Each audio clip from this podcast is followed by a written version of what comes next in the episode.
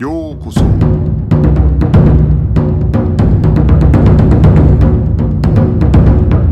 Eu sou o Gustavo e você está ouvindo o Budocast.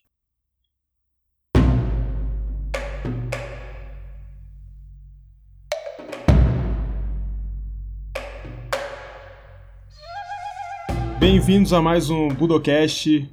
No episódio de hoje temos aqui a honra de estar com o Bruno Cobb. a gente vai falar aqui sobre RPG e arte marcial. São dois assuntos que eu gosto bastante.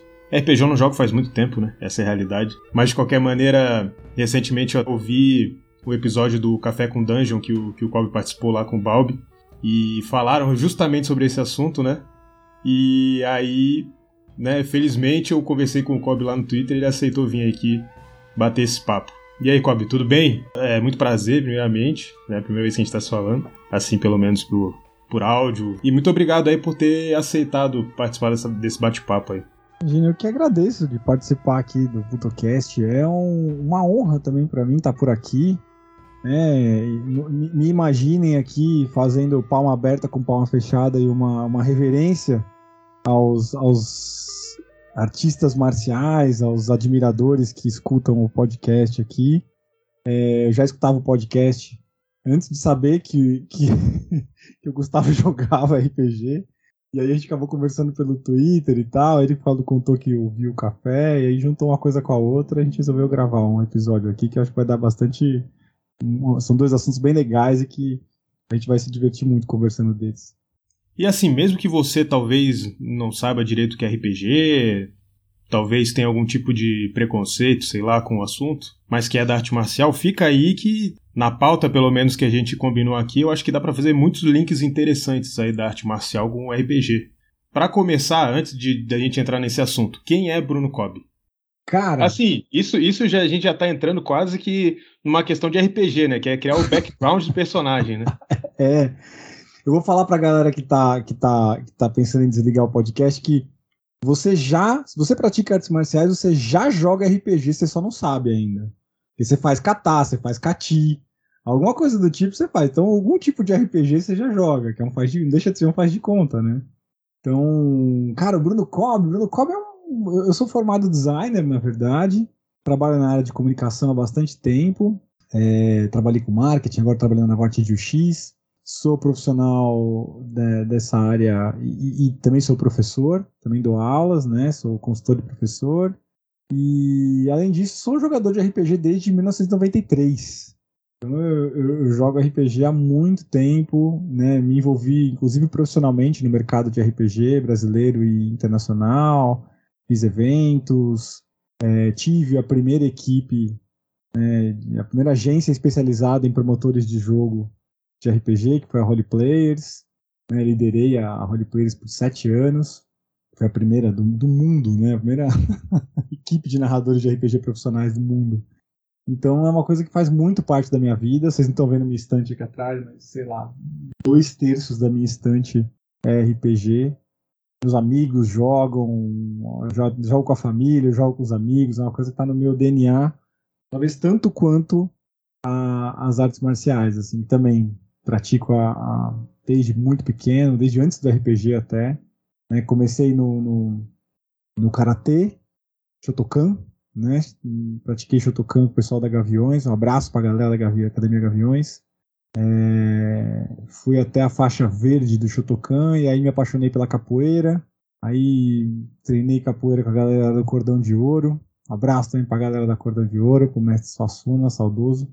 É, e até o cordão amarelo também da capoeira. Depois descobri o Kung Fu e aí por lá fiquei. Desde então treino Kung Fu, treinei com a galera da família do Tigre bastante tempo. Depois comecei a treinar com o pessoal da ProS. Um abraço pro Semil, o Suluco, um abraço pro Gil, Yannis, meu Cirrim. E estamos com eles até hoje. Na, na, na, na, luta. E assim, se você tivesse que descrever pra alguém que assim não tem a menor ideia do que é RPG, como é que se explica o que é RPG? Cara, o RPG é a desculpa que a gente usa pra continuar brincando de faz de conta depois de grande, né? É, essencialmente é, é um jogo muito parecido com faz de conta, que mistura um pouco de teatro com board game. Mas a, a, melhor forma de explicar o que é RPG é, é, é jogando mesmo. Tá? E agora tem muitas, muitas mesas online, é muito fácil você digitar na internet, você assistir as pessoas jogando. Né? Tem um, um, influenciador famoso aqui no Brasil, o Cellbit, que está tendo uma mesa de RPG aberta. É, o Jovem Nerd tem o Nerdcast, que é um, um audiodrama de RPG, muito famoso também. No Stranger Things, né, quem assistiu Stranger Things viu as crianças jogando no, no, no, num dos episódios lá. Essencialmente você cria um personagem, né? Cada jogador vai criar um personagem e vai ter um, uma pessoa que faz um papel especial, que é, que é um, é um narrador. Ele na verdade não tem personagem, né? Ele vai apresentar os desafios e arbitrar o jogo, arbitrar as regras. E aí as pessoas vão dizendo que o narrador traz uma cena, né? E aí vocês, as pessoas dizem que elas querem que os personagens delas façam, aí rolam-se dados, o narrador vê se dá certo ou se não dá, e com isso vai, vai se desenrolando uma história, né? E, e é uma história que não tem roteiro, na verdade, é completamente feita ali, né? Colaborativamente. É, assim como as nossas lutas, né, não tem roteiro, nossos nossos chiais não tem não tem roteiros, as, os RPG também não tem, mas no final das contas tem um tem parâmetros, né, sobre os quais a gente pode construindo. Então ele é um jogo narrativo, é, colaborativo, exercita muito a imaginação, exercita muito o trabalho de equipe, exercita muito é, autoconhecimento. É, eu tenho um texto no LinkedIn que eu postei uma vez com 10 soft skills para praticar jogando RPG que demonstra que é, é, um passatempo bem interessante, ainda mais agora nos nossos tempos em que as soft skills estão tão em moda, né? É verdade. Mas o RPG, assim, que eu, que eu saiba, assim, eu entendo mais de história de arte marcial do que RPG, vou ser bem sincero. Mas que eu saiba, o RPG ele começou de wargames, né? Na verdade, de simulações de batalha, passando para uma, pra uma, uma ideia de um duelo individual ali. E isso foi se, se modificando, se construindo, se tornando mais complexo. Ainda inicialmente uma coisa ali muito, como é que eu posso dizer, reclusa aos europeus e tal, vai se expandindo, né? Por muito tempo a gente tem os RPGs ainda com aquela que, que eu imagino que seja a, o, a imagem mental que muita gente teria quando ouve o termo RPG, que é um Caverna do Dragão, uhum. um Lord of the Rings, uma, um cenário mais ou menos desse, né? É. Mas o, o, RPG ele vai se expandindo, quando ele se expande, ele vai é, é se abrindo para muitas, inúmeras possibilidades, né? Então hoje existe um, uma infinidade de tipos de, de sistemas e de cenários de RPG para vários gostos, para várias possibilidades narrativas, interpretativas, é, porque, claro, né, é, se não fosse assim, ficaria muito, muito, como é que eu posso dizer, exclusivo a um tipo único de história a ser contada, né? Mas como é que, como é que se der para dar uma introdução mais ou menos para a galera, como é que, como é que é isso? Eu estou no caminho certo? Não, é isso aí, é isso aí nasceu é, há cerca de 50, 60 anos atrás, né? Tem bastante é, polêmica em cima do surgimento do, do, RPG, quem é o pai, quem é a mãe. Mas originalmente ele vem de, dos jogos de guerra, né? O pessoal que era militar ou ex-militar, militar aposentado, jogavam os war games. Eram aquelas mesonas cheias de miniaturas de chumbo, né? O pessoal ia simulando dois embates, né, de, de, de, dois grandes exércitos e tal. Isso era muito comum lá na Europa, era muito comum nos Estados Unidos, né? Eu estou falando aí da, do final da década de 60, início da década de 70, que eles têm uma cultura de jogos de tabuleiro lá muito forte por causa do inverno deles, que é muito, muito intenso, né? Então eles, eles tinham esses jogos de guerra, né, os war games, e nos war games você controlava um exército, você não controlava um personagem. Né? E aí algumas pessoas começaram a se perguntar isso, a falar, mas o que, que, será que acontece se a gente jogar só com destacamento? Cada um com destacamento. Aí foram jogando só com destacamento. E eram batalhas épicas, né? Então as batalhas do Napoleão, as batalhas é, é, da, da Guerra Civil Espanhola, as batalhas do, do né, de, de, de, libertação lá dos Estados Unidos e tal. Os caras tinham essas batalhas históricas e nessa mesma época, vocês vão se lembrar que tem um cara que lança um livro muito famoso. Né? O Tolkien lança o livro, lança os livros dele, fica muito famoso, estoura. E alguns desses caras que gostavam de simular batalhas históricas começam a se perguntar como seria jogar as batalhas daqueles livros, né, do Senhor dos Anéis. E, e, e, mais do que jogar as batalhas daqueles livros, como seria jogar algo parecido com o que é o Senhor dos Anéis? né, que é uma, é uma história de uma viagem, né, eles vão viajando ali pelo mundo e tal, e já tinham alguns outros jogos, né, o Outdoor Survival, por exemplo, é um, era um jogo que tinha na época que era um jogo de viagem e tal, e eles foram misturando os wargames com os tabletop games, né, que é o que a gente chama de jogo de tabuleiro aqui no Brasil, eles foram misturando os jogos de guerra com os jogos de com os board games, e começaram a nascer. O Dave Arneson e o, e o Gary Gygax, né, que são considerados os dois pais do, do RPG, é, foram gerando o Chainmail primeiro, que era um jogo é, mais focado em fantasia medieval mesmo. E depois dele, o Black, ou antes dele, não se sabe, mas o Blackmore, que também era parecido com isso. E, e daí, desse miolo, desse samba lá no Lake Geneva, no meio daquela bagunça lá nos Estados Unidos, nasceu é, nas, nas Twin Cities lá, nasceu a, o D&D, né, o Dungeons and Dragons, que é o uma, o primeiro RPG, talvez eu considero, se não é o primeiro, é o maior, né? Inclusive é o nome original do Caverna do Dragão, né? O nome original de Caverna do Dragão é Dungeons and Dragons, que era é, o desenho é do RPG, muita gente não sabe, mas o desenho é baseado, né, no jogo de RPG. Eu particularmente acho Caverna do Dragão bem mais legal do que Dungeons and Dragons. e, e, aí dali as pessoas começaram a pensar, então não vamos jogar com, em vez de jogar com um exército, vamos jogar com antes do D&D nascer, né? Em vez de jogar com exército, vamos jogar com destacamento. Em vez de jogar com destacamento, vamos jogar com personagens. E ao invés de jogar com personagens, além de jogar com eles, vamos interpretar esses personagens, como se a gente fosse eles. Vamos falar o que eles estão falando, vamos né, executar o que eles estão executando. Foi daí que nasceu tudo isso, que nasceu Chainmail, que nasceu Blackmore, que nasceu é, o D&D em si. E no D&D é isso, você ao invés de você jogar com um exército, você joga com um personagem, você monta um grupo e essencialmente é, é um jogo de faz de conta, mas é daí que ele vem. Ele vem de, de um jogo de simulação militar é, do Free Kriegspiel, né? Que era o, aqueles jogos alemães de, de, de... Se você, você, morou na Alemanha, você, sabe, você corrige minha pronúncia se eu estiver falando errado, mas é algo desse tipo, assim, seriam jogos de guerra livre, Free Kriegspiel, se não me engano. É, eu não vou tentar corrigir, porque como, aí você jogou a responsabilidade minha de fazer a pronúncia correta. então vou, vou passar. Mas, mas eu acho que esse é um, é um primeiro, uma primeira aproximação que eu faria, no caso do RPG, é, com as artes marciais. Na verdade, é interessante que é, o que a gente conhece hoje como artes marciais, se a gente for parar bem para pensar, não é exatamente é, a configuração militar que a gente esperaria se a gente fosse muito ao pé da letra da ideia de arte marcial. Porque o que, que eu quero dizer com isso, né? É, eu vou pegar, vou, vou fazer restrito ao Japão, porque a gente não vai poder, sei lá, falar de todos os lugares do mundo ao mesmo tempo, senão a gente não teria tempo. Mas se a gente for pensar em arte marcial, principalmente porque o Japão acabou criando muito dessa do modelo que a gente tem hoje de arte marcial, inclusive isso foi depois é, não dá para dizer exportado, né, porque foi usado até quase como uma, uma ferramenta de domínio, né, quando teve o domínio do Japão em Taiwan, na Coreia, em outros lugares, né, mas o, a arte marcial hoje que a gente treina, assim, muito grosseiramente falando, né? Geralmente é uma coisa voltada para uma espécie de duelo.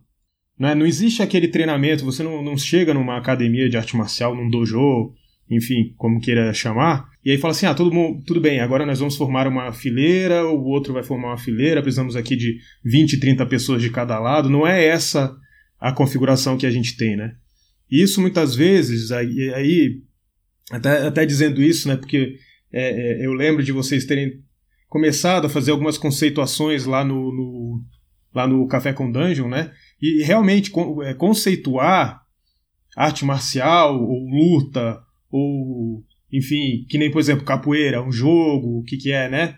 Então isso é tudo muito complicado, principalmente porque não existe até hoje não existe assim uma uma espécie de padronização, um consenso geral, um consenso universal. Mas o que a gente tem, por exemplo, e fica bem claro, é que o que a gente tem como arte marcial hoje vem de uma tradição militar do passado, mas que vai se transformando em uma coisa praticamente de duelo. Né? No Japão foi assim, né? ou seja, existia, um período de guerras, de muitas guerras, feudos que brigavam entre si para tudo que é lado, uma tentativa de domínio territorial total, de unificação do, não era um país assim como a gente entende hoje, né, mas unificação daquele território todo chamado Japão, né? E mas de repente existe um período de paz. E aí o que, que você faz naquele período de paz, né? como é que luta aquele cara que era um guerreiro até então, né? E participava de batalha a todo momento, e agora, na verdade, as batalhas dele, como ele não está indo pra guerra a todo momento, vai ser muito mais, por exemplo, uma situação que ele está andando na rua e aparece alguém querendo matar ele, né? Então, isso vai se reduzindo, entre aspas, né? Mais ou menos o que a gente falou agora do RPG, né? Mas um wargame, tem luta entre, entre exércitos, aquilo vai. Peraí, mas e um contra um, como é que é? E a gente vai vendo que existe uma certa herança nesse sentido na arte marcial, né? Nesse, nesse ponto em que muito que a gente tem é o, o, essa uma espécie de forma de duelo que vai acabar acarretando nos, naquilo que a gente chama hoje de esportes de combate, né? Um boxe, um wrestling, judô, karatê, são todos duelos na verdade, né? Sim. Então isso eu acho muito interessante, né? Para mim, pelo menos, né? É, que é quase um, um, uma, uma linha natural que vai ocorrendo, né? Então existe a, a briga entre exércitos, uma briga individual e, na verdade, até no próprio estudo histórico da, do desenvolvimento da, das artes marciais, né? A gente vê que é, esse processo ele é bem, ele é bem, ele é bem demonstrado, né? Historicamente, né? O período de paz ele acaba formando essa, esse foco no até posturas de luta, é, o, maior, o uso maior da espada, né? Tem gente que imagina que o samurai, o guerreiro japonês, desde o início a, a espada era a arma preferencial dele, né? Quando na verdade muito no passado o sujeito preferia, preferia lutar com um arco e flecha, né? Ficar mais de longe, dentro montado de um cavalo, circulando o campo de batalha, atirando, arco, é, atirando, atirando com arco e flecha, né? Os nobres, né? É bem mais interessante do que entrar lá. Imagina você é um nobre, um cara muito importante, ah, vou entrar com uma espada no meio do campo de batalha. É muito mais perigoso, né? Muito mais complicado, né?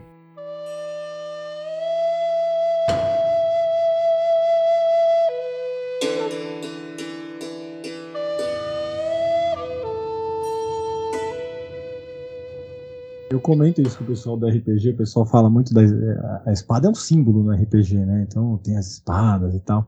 Cara, uma das armas mais chumbregas que você pode escolher para lutar com alguém é, é, uma espada, né? Não é à toa que grandes exércitos lutam com lanças.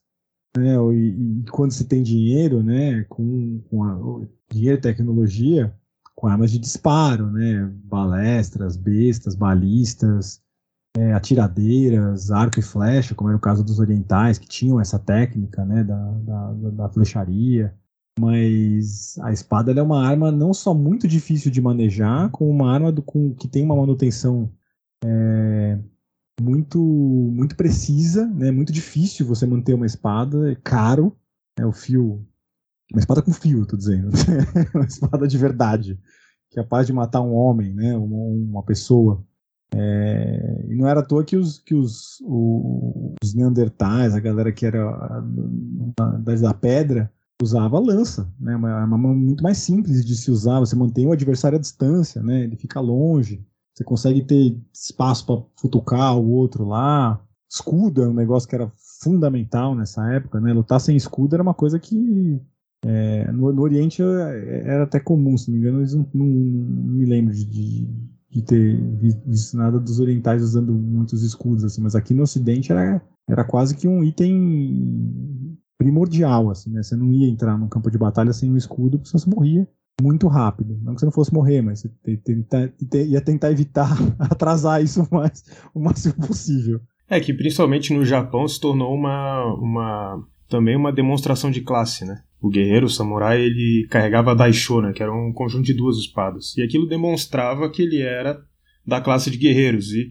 em um determinado momento histórico do Japão, existe isso uma uma é proposital, né? O shogun daquela época, ele toma é, todos os armamentos de, de todo mundo e fala assim, não, agora somente uma classe vai poder ter e andar com essas espadas, né? Mas claro, é, historicamente tudo é sempre não é tão rígido quanto parece, né? Isso é uma coisa que até falando em RPG, e aí uma coisa que eu penso às vezes quando eu olho algumas, algumas tentativas do RPG em simular algumas dessas questões, que às vezes fica uma coisa um pouco muito estereotipada, né? E, e tudo bem, assim, né? Porque uh, geralmente no RPG vai se falar assim: olha, isso aqui não é aquela situação histórica real e tal, isso aqui é, é um outro mundo completamente diferente, né? É faz bem. de conta. Faz é um faz de conta, é. Faz é. Conta, né?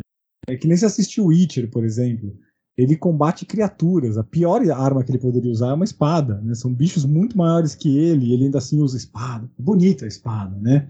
Pra combater um bicho grande, um dragãozão daquele que luta, você tem que estar no mínimo com uma lança muito longa pra tentar evitar que a pata do dragão chegue em você antes de você pensar no que tá acontecendo, né?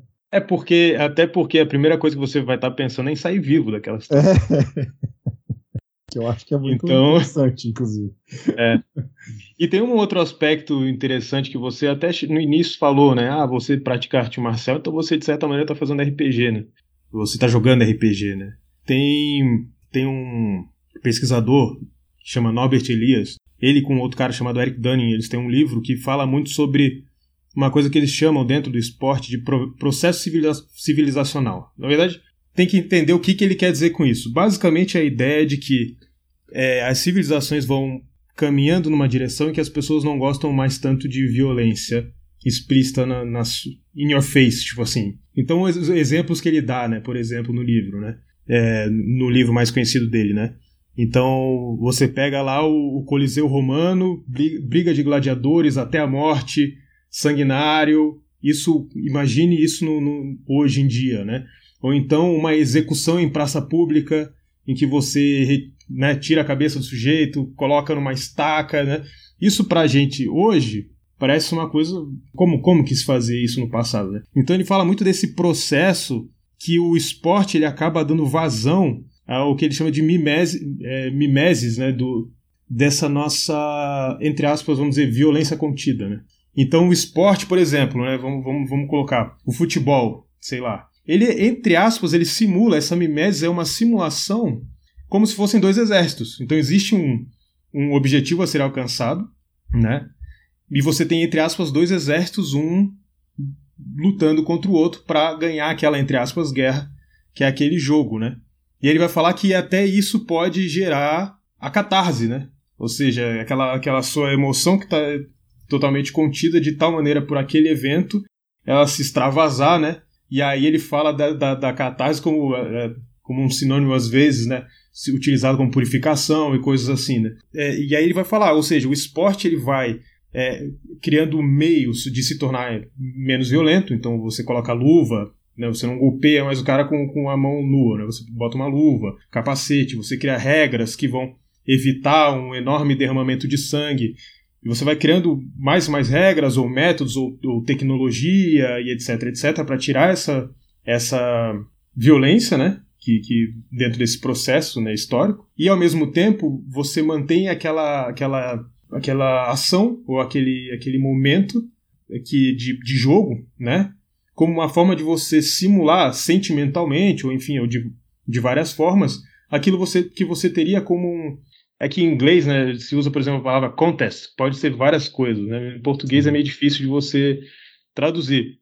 Mas o que seria por seria um conflito, vai, digamos assim. É, é, é, seria um conflito, uma, uma por exemplo, uma comparação de forças, o que quer que seja, né? Que você poderia encontrar numa, num duelo, numa guerra, etc, etc. E aí você você faz essa simulação que vai te trazer sentimentos ou experiências próximas. Não vai, não vai ser a mesma coisa, você retira o perigo iminente de morte, etc. Tenta reduzir ao máximo isso, ao mesmo tempo que você tenta manter aquele sentimento. E o RPG, de certa maneira, ele tem, tem isso, né? Ele também ele se trata de uma simulação não, não física, né? Quer dizer, aí pode ter o, aqueles tipo live action, né? Que o pessoal vai. Mas isso aí não, é, não, era bem isso que eu. Não é isso que eu tava, tô falando especificamente, né? Mas. Mas esse RPG de mesa, sentado e tal, ele não vai ter essa característica do, da tentativa de aproximar fisicamente aquele, aquela, aquela competição, aquele conflito, mas eu diria que talvez é, narrativamente, é, é, psicologicamente talvez, ele traz esse elemento, né? De você fazer uma simulação e você, é, por exemplo, né, viver uma guerra que na verdade você não, não foi de verdade. Você foi narrativamente, experiencialmente às vezes até, né? Eu lembro que a primeira vez que eu joguei RPG eu era muito novo, eu era muito pequeno, eu devia ter uns oito anos, não sei. Minha mãe me levou para jogar RPG. E assim, foi a experiência de RPG mais incrível que eu tive, porque eu tinha a cabeça muito aberta para a imaginação do que estava acontecendo ali, né? Então para mim parecia que realmente aquelas coisas estavam acontecendo. Então te traz aquele sentimento de que realmente você está participando daquela situação, assim, às vezes. Então você falou da mimese, né? A gente usa a diegese no, no RPG, a gente fala muito dela que é essa realidade, né, essa tela mental imaginária onde o jogo se passa. E é muito louco como, como a gente compartilha mesmo essa, essa, essa realidade, como isso, isso realmente seduz, né? Porque é diferente de você ver um filme, é diferente de você ler um livro. Você está interagindo ali mesmo, né? Você está tá imprimindo realidade narrativa, imprimindo diegese ali, né? Você tá, você é o Geralt, né? Você não está assistindo The Witcher, você está interpretando ele, você está escolhendo o que ele vai fazer, e tem outra pessoa te dizendo se está funcionando ou não, os dados estão te ajudando a, a, parametrizar isso, as regras estão ajudando a parametrizar. É muito louco, né? A gente fica doido. Seja criança, seja adulto, quando descobre pela primeira vez isso, é, a gente endoida mesmo. Não tem jeito.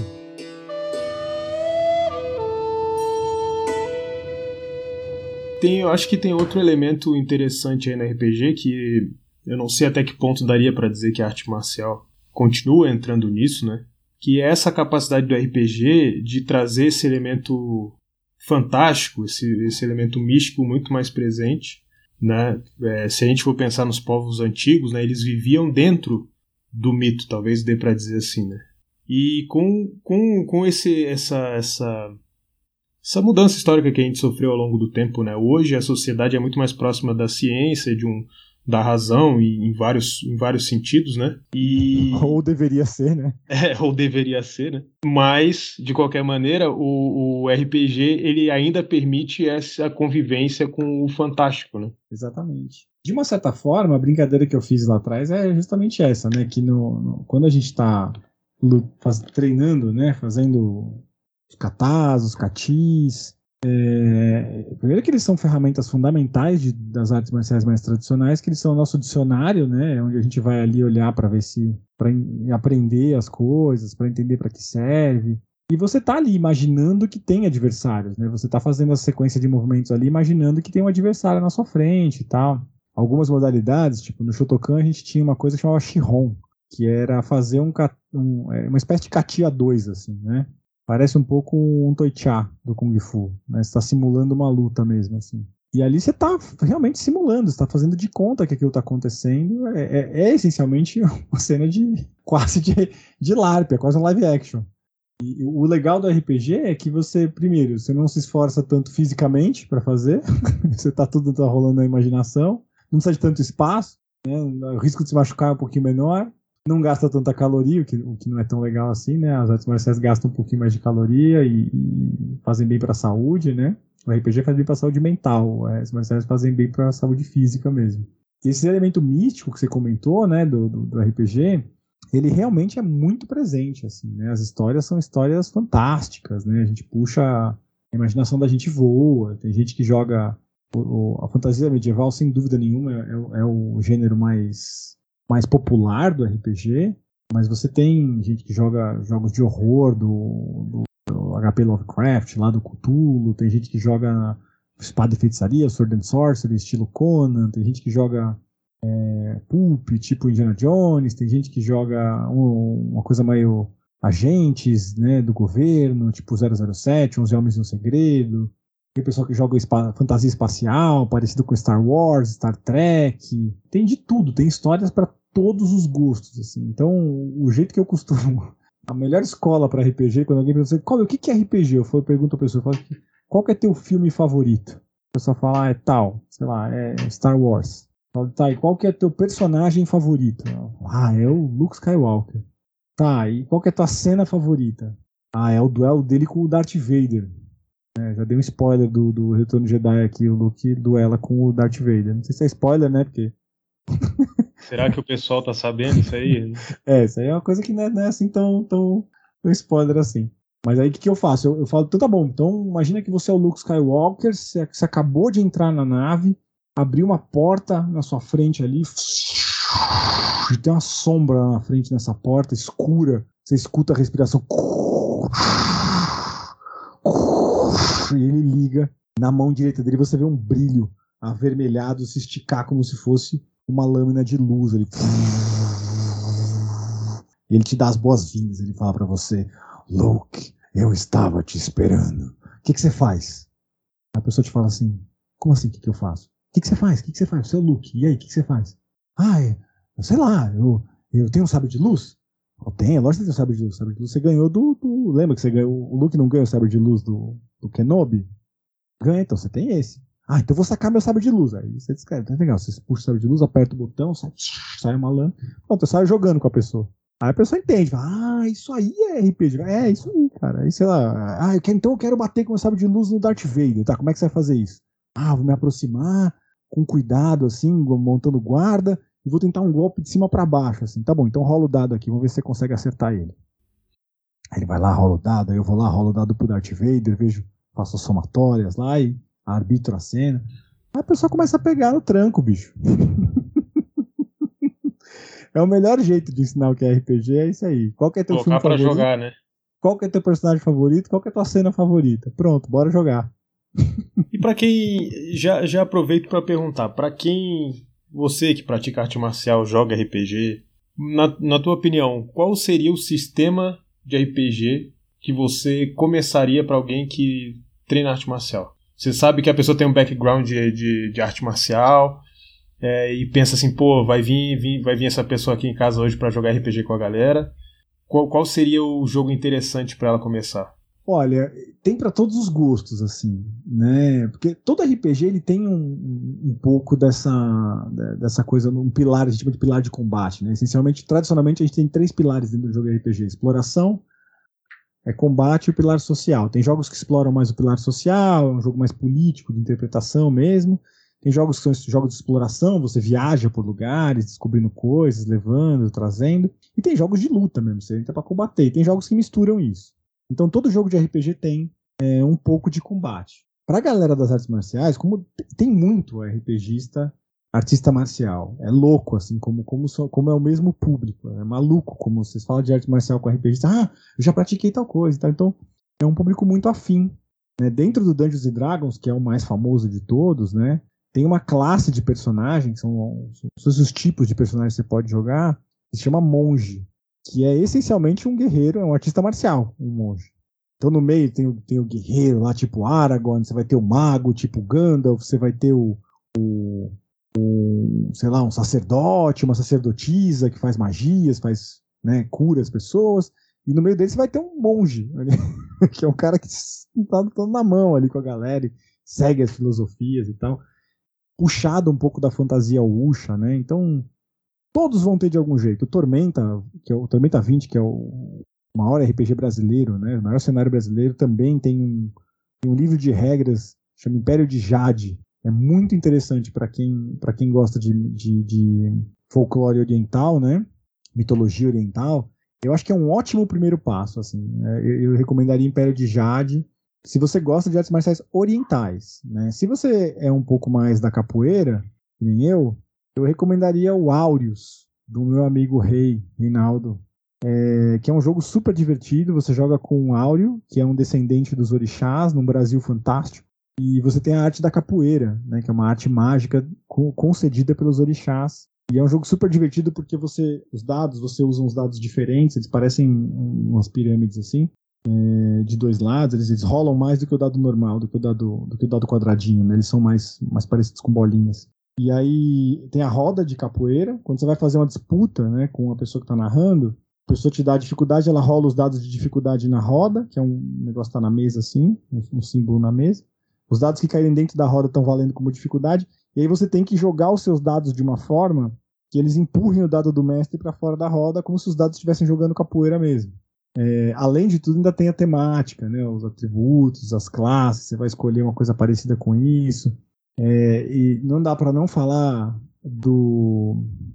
Quem quiser ir um pouco mais fundo, né? tem um, um suplemento, tem um, tem um jogo que chama GURPS, um, grupo, um jogo muito famoso na década de 90 aqui no Brasil, e o GURPS tem um suplemento que chama GURPS Artes Marciais. Que aí é, é o supra-sumo de arte de, pra quem gosta de arte marcial em RPG, é aquilo ali.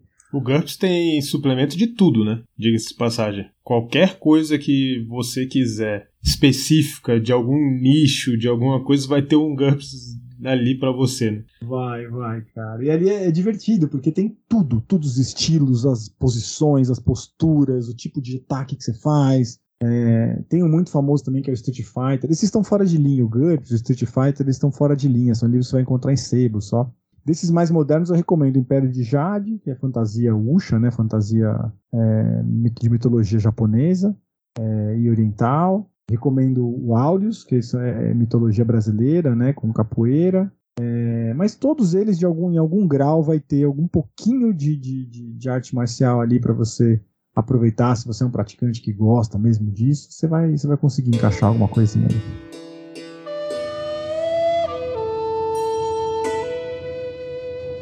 É, o Street Fighter RPG eu acho ele muito interessante no sentido que ele, eles conseguiram criar ali um sistema de regras que, para quem pensa arte marcial de uma maneira estratégica, consegue simular muito bem essa questão estratégica da arte marcial, né? Vira quase um jogo de tabuleiro mesmo, assim, às vezes, né? Eu acho que eu já vi gente até jogando como se fosse um jogo de tabuleiro, né? Sem necessariamente uma narração, uma questão narrativa, um, um, usando o cenário, mas do tipo assim, eu crio o meu personagem, você cria o seu, a gente vai brigar aqui usando o sistema, né? Até porque usa um sistema de cartas, usa é, o mapa hexagonal, né? E, e, e, só que assim, é aquela coisa, né? Eu acho que é, é, muito interessante do RPG também essa questão, até quando você comentou ali, essa, essa parte da regra tentar te trazer para aquele para aquele cenário, né? E até a primeira vez que a gente conversou, né? Eu, se não me engano, eu comentei contigo, né? Eu falei, pô, eu gosto muito de Street Fighter RPG por causa disso, né? Por causa dessa simulação estratégica e tal. É, é, se torna uma coisa mais complexa. Mas ao mesmo tempo, quando a gente entra na parte narrativa, para mim parecia que existia uma, uma, uma certa. Não sei se dá para dizer desconexão, né? Mas é como se assim, existe um momento do duelo que eu vou usar exatamente aquele aquelas regras, mas quando eu saio dali eu não quero usar essas regras. Esse era o sentimento que eu tinha, né? Eu até vi que tem o, se não me engano, tem o Karyu Densetsu, né, que é até nacional aqui, né, do Thiago Ross da Nina Bichara. E, se não me engano, até quem ilustrou grande parte do livro foi o Odmir Fortes, né? Eles, o, tanto o Thiago como o Odmir, se não me engano, eles participavam muito do grupo de Facebook ali do Street Fighter RPG, assim, da minha, da minha memória, assim. E olhando assim o sistema ali que, que, que eles criaram ali no Karyu Densetsu, me parece que consegue suprir muitas dessas, dessas questões, né? Mas voltando ali para uma questão mais. uma coisa mais um anime. Assim, claro que dá para Assim, RPG, é, você sempre consegue moldar o RPG de acordo com a sua necessidade, né? Que, que nem geralmente vai se falar das regras da casa, ou então os hacks, as, as próprias modificações que você consegue fazer, mesmo que não sejam oficiais, né? No final das contas, o RPG ele tá na sua mão para você usar para se divertir, né? Assim, a rigidez ela existe só, só se você quiser, né? Porque na verdade o jogo é seu. Você lembrou de um, de um título importantíssimo aqui, cara. O, o passou pela cabeça, mas o Karyu Densetsu é perfeito para praticantes de artes marciais, para amantes de, de, de mitologia folclórica oriental, né? Ele é um jogo bem tático mesmo, tem cheio de conversas filosóficas, ideais apaixonados. E, e tem, tem o Fast Play também. Se você não quiser comprar o jogo, quiser experimentar, tem o Fast Play que chama Fury Floripa. É uma aventurinha. Você pode jogar para você sentir como é que é. É super divertido o joguinho. E muito legal também. Autoria do, do Thiago e da, e da Nina né, outros colaboradores super, super importantes ali, teve o, o Leandro Pug que colaborou, é, o Odmir é, ilustrou, a, o Bruno e a Bruna, né, a Bruna Nora, o Prosaico, também foi da ilustração, é, a Nora também da ilustração, a Rafaela Rion, também ilustradora. Então teve bastante, tem um trabalho gráfico bem legal, o jogo, e que vale a pena conhecer também. O Cariú é uma, é uma ótima, ótima pedida. Agora, uma outra coisa que eu queria trazer também é que eu lembro que no episódio lá do Café com Dungeon vocês falaram sobre WWE, né? Que é uma coisa muito interessante, né? Porque. Eu adoro é... aquele negócio, cara. Então, o WWE é uma coisa muito, muito curiosa, assim, né? Porque em sua origem o pessoal lutava mesmo para valer e tal, e até se transformar numa coisa que. Não sei se dá pra dizer que é um o teatro, acho que não, não é a melhor palavra, o melhor termo, né?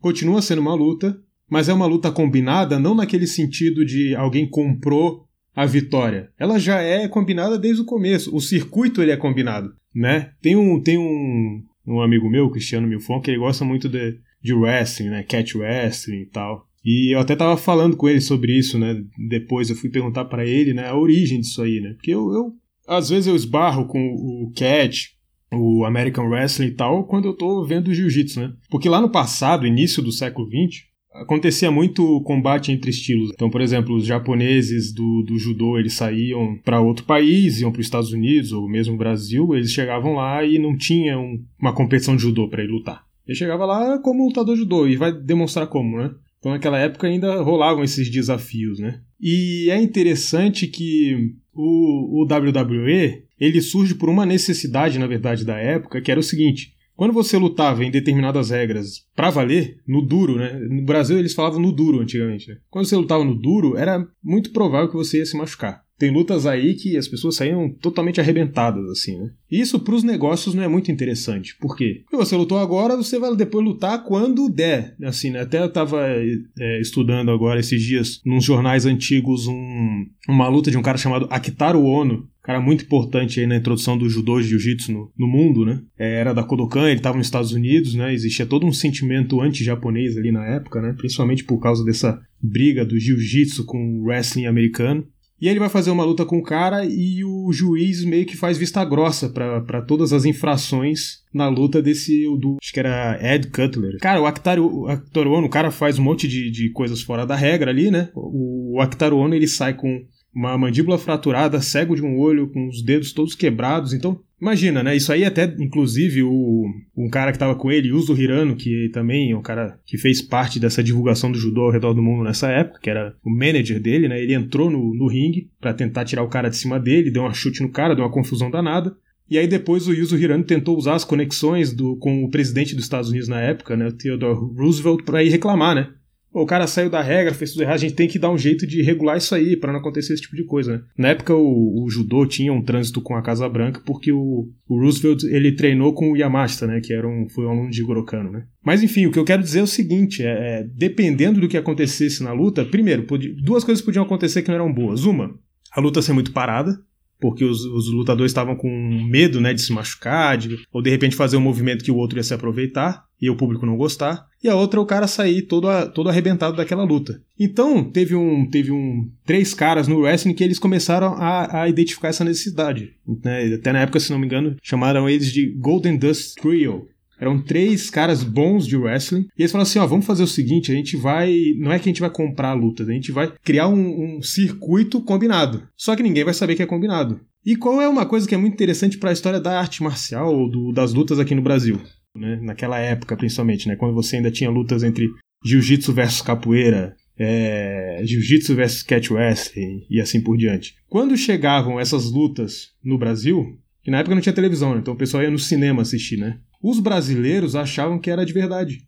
Então eles olhavam aquelas lutas cheias de ação, com um monte de golpe, aquelas regras, e falavam, ah, então é assim que faz lá, lá fora, né? E eles começaram a lutar aqui como se aquilo fosse tudo de verdade, né? Então isso aí é, entre aspas, o ancestral do nosso Vale Tudo, que virou o MMA, o UFC de hoje, né? Eram essas lutas, isso muito na origem do WWE, né? Não era WWE ainda, obviamente, né? Mas muito na origem, lá nos Estados Unidos, esses caras querendo criar um circuito, um método de fazer mais dinheiro, porque haveriam mais lutas com menos lesões, lutas mais, mais interessantes para o público, né? Com toda aquela é, teatralidade, né? Uma, uma, uma, você conseguia vender a luta com planejamento, né? E no Brasil chegou, e muitas vezes, então, às vezes o que, que acontecia? Um lutador chegava lá de fora com a, com, a, com a mentalidade de que no Brasil se fazia daquele jeito, só que o brasileiro não sabia. Ia lutar como se fosse como se fosse uma coisa normal, né? Igual, né? E assim, não é para dizer que os caras não sabiam lutar. Eles sabiam. Muitos dos caras que criaram esse circuito, os caras eram lutadores sensacionais. Eles só perceberam que, mercadologicamente falando, não valia a pena, né? Então, isso é uma coisa que eu, quando vocês estavam falando sobre WWE, eu pensei, eu lembrei isso, eu falei, cara, é muito interessante, né? Porque quando a gente olha o WWE hoje, não dá para imaginar, né, esse passado. Ou seja, em algum momento, sim, claro, é, as pessoas lutavam de fato, né? Na verdade, que era o pro wrestling, né? Uma época, o wrestling profissional foi se moldando até o WWE, né?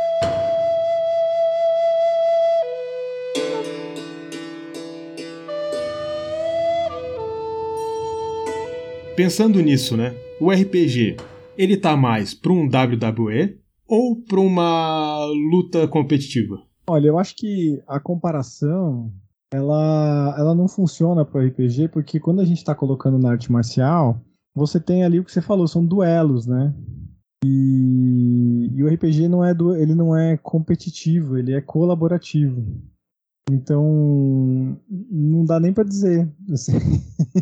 é, você fala, ah, mas tudo bem, mas tem a pessoa que está narrando, né, que está mestrando, ela vai, ela vai interpretar personagens que estão contra os jogadores. É, vai, mas ela não está torcendo por eles, ela está ali para ser imparcial. Né? Se aquele duelo, é, aqueles, aquele conflito, aquele, aquele combate que eles, que eles toparam ali é, for acabar com eles, ela vai acabar, ela vai fazer o melhor que aquela criatura fizer. Se não, eles. Então, acho que se a gente fosse pensar, né, se a gente for tirar essa camada colaborativa do RPG e for colocar um pouco dessa camada de imparcialidade do narrador, estaria muito mais para um, um competitivo, porque não tem muita coisa combinada, não, é tudo no improviso. É porque na verdade é um jogo, né? E o jogo não necessariamente ele precisa ser competitivo, né? Então, de certa maneira, entra nessa ideia de um jogo que ele é colaborativo. Ele não é. Não, você não tem um adversário na sua frente. Mas, de qualquer maneira, o RPG, ele também se trata de uma. de ultrapassar determinados obstáculos, né? O, o mestre, ele tá ali meio que para organizar e meio que para fazer. É, é, às vezes, vamos dizer assim, de uma lei universal, não sei se dá para dizer isso, né? De, de dizer que faz que, que aquele, aquele mundo ali é co coerente com relação às coisas que estão acontecendo. Né? Ele é um árbitro, né? Ele, ele mistura as funções de diretor e árbitro, assim, do que está acontecendo ali. E, mas ele de maneira alguma está contra os jogadores, também não está a favor dele. Ele está é, ali para interagir, né? Para ajudar a história a, a despertar as consequências que vão mover a história adiante. Então, nesse sentido, acho que estaria mais perto do, do wrestling aí do que do, do WWE. E no sentido da interpretação, né, do roleplay, de você. Que isso tem muito, né? No, no WWE, principalmente, você percebe, eles são personagens, né? É, eles vestem personagens mesmo na hora que eles estão ali. Tem o Undertaker, que é o famoso lá, o coveiro. O The Rock, né? Foi, foi muito tempo do, do wrestling. É, o Cena também ficou famoso, John Cena tem um personagem em volta deles. E se você for pro, pro, pro UFC, também tem um pouco disso, né? O Anderson Silva tinha lá o Spider, que era aquele personagem, não era bem um personagem, mas ele tem um jeito ali na hora que ele vai entrar na, na luta. É, o cara tem um que tem uma fama de ser mais catimbento, o outro tem a, a fama de ser um pouco mais honrado, um pouco mais respeitoso. Então, acho que nessa parte do roleplay também. Sim, mesmo fora do, mesmo fora do, do WWE, mesmo num UFC, por exemplo, a parte narrativa ela tá lá, né? Toda aquele, aquela tensão que é construída pelos, pelos lutadores antes da luta, Claro que ela é, ela, ela é interessante do ponto de vista de venda, né? Do, mas justamente porque ela cria uma narrativa por trás daquela luta que vai além do que simplesmente aquilo que está acontecendo naquele momento, né? Então, ah, o lutador tal, ele não gosta do outro lutador porque em determinado momento eles se encontraram não sei aonde, né? Isso vai criando um imaginário ali na cabeça do espectador para para aquela luta, mais do que simplesmente olhar duas pessoas ali é, lutando entre si. Né? Exatamente. Kobe, então eu acho que é isso. Muito obrigado. Inclusive, eu queria que você comentasse aí sobre esse evento que está rolando aí, né? Do que você ah. começou aí, né? Na verdade, eu devia ter, ter tipo, pedido para fazer isso no início do, não, do episódio. Não tem problema. Meu mês de mentoria para mestrar tá rolando. Na verdade, é uma. Se você gostou, se ouviu sobre RPG aqui, se, se divertiu, quer experimentar, é uma boa oportunidade que você vai ter para experimentar jogar RPG. Nos dias 4 e 5 de fevereiro vai ter um evento online de RPG que chama Verão da Lata. Vários narradores vão estar mestrando, eu entre eles. E, e você vai poder mestrar, você vai poder se inscrever lá. Eu deixo o link com o Gustavo para ele colocar na descrição do episódio do Verão da Lata. E se você se animar a mestrar, né? Ah, quero mestrar um jogo desse para os meus amigos. Aí você pode aproveitar o mês de mentoria para mestrar, né? Que a gente, o, o, pessoal nos Estados Unidos parece que tem essa, tem esse hábito, né? De pegar um mês e fazer uma coisa, assim, tipo, ah, em novembro eles se juntam para escrever um romance, que é o National Novel Writing Month. Lá. Em outubro eles se juntam para desenhar aí o Inktober. É, e aí em janeiro eles escolheram que seria o New Game Master Month, que é o mês do novo narrador. E desde 2015 eles fazem isso. É um programa que eles fazem com atividades e tal, o pessoal aprender a narrar um sistema novo ou começar a narrar do zero, a primeira aventura. E desde 2015 que eu olho eles fazendo isso. E acho legal, acho que é um movimento bacana que eu queria ver aqui no Brasil. Esse ano eu tanquei a, a quest aí, eu resolvi enfrentar essa, esse combate, pedi ajuda de, de outras três amicíssimas minhas para fazer a coordenação. Elas estão coordenando junto comigo ao meu lado esse, essa mentoria.